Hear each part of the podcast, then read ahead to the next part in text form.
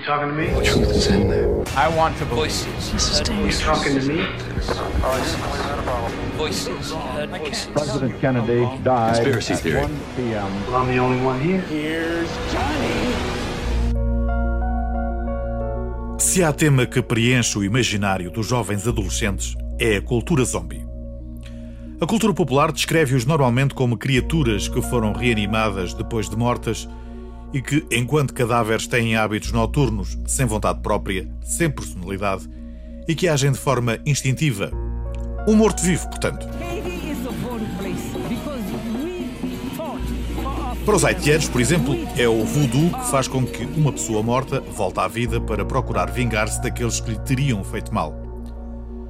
Não é preciso procurar muito para encontrar bandas desenhadas, filmes de animação, séries televisivas e longas metragens que abordam este tema.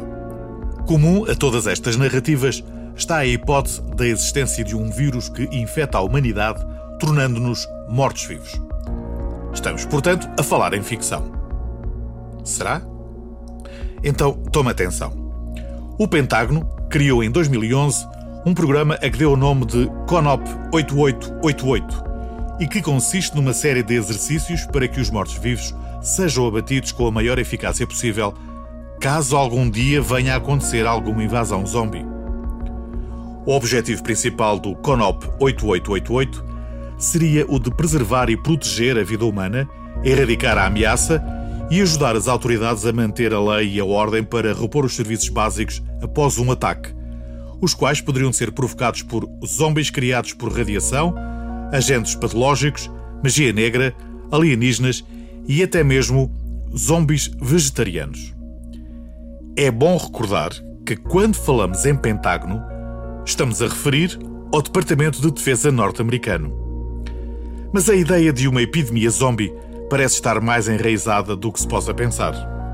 A The Boring Company, a empresa criada por Elon Musk, CEO da Tesla Motors, SpaceX e fundador do PayPal, foi alvo de uma teoria da conspiração que o dava como estando a desenvolver uma espécie de lança-chamas para o público em geral. A informação que circulava por toda a internet é que Elon Musk estava a planear um apocalipse zombie para assim poder vender em larga escala os tão falados lança-chamas. Como nestas coisas mais vale prevenir do que remediar, a empresa de Elon Musk vendeu 15 mil, sim ouviu bem, 15 mil lança-chamas em apenas 24 horas.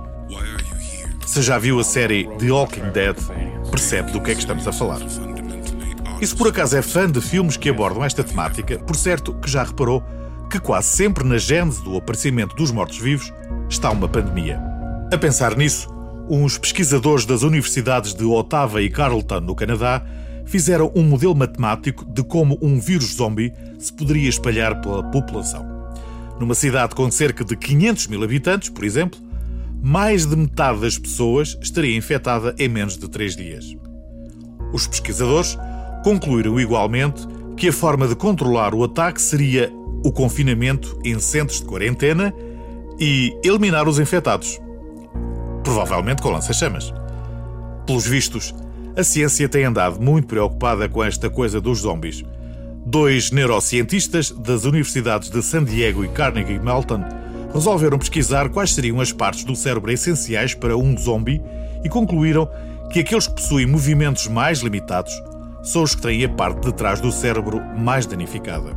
Além disso, em todos os tipos de zombies, a memória é algo que raramente existe.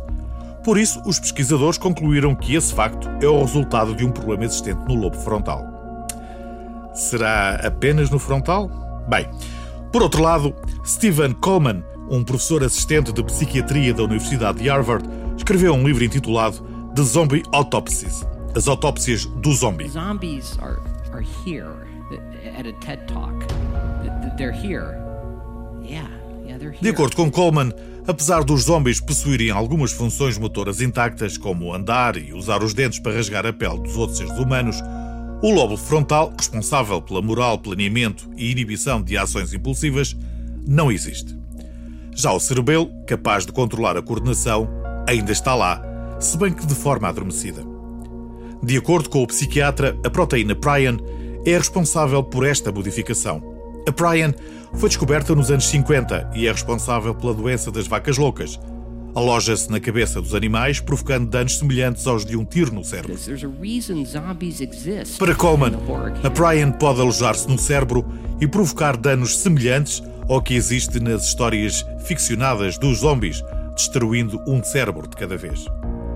Mas, em caso de uma epidemia global, podemos estar descansados, pois o diretor de doenças infecciosas do Hospital Geral de Massachusetts, Jay Fishman, propõe a utilização do bicarbonato de sódio para induzir a alcalose metabólica, aumentando assim o pH do corpo e diminuindo a proliferação da proteína zombie no organismo. Com tanta teoria, acabamos por não saber se estamos mais vivos que mortos ou mais mortos que vivos.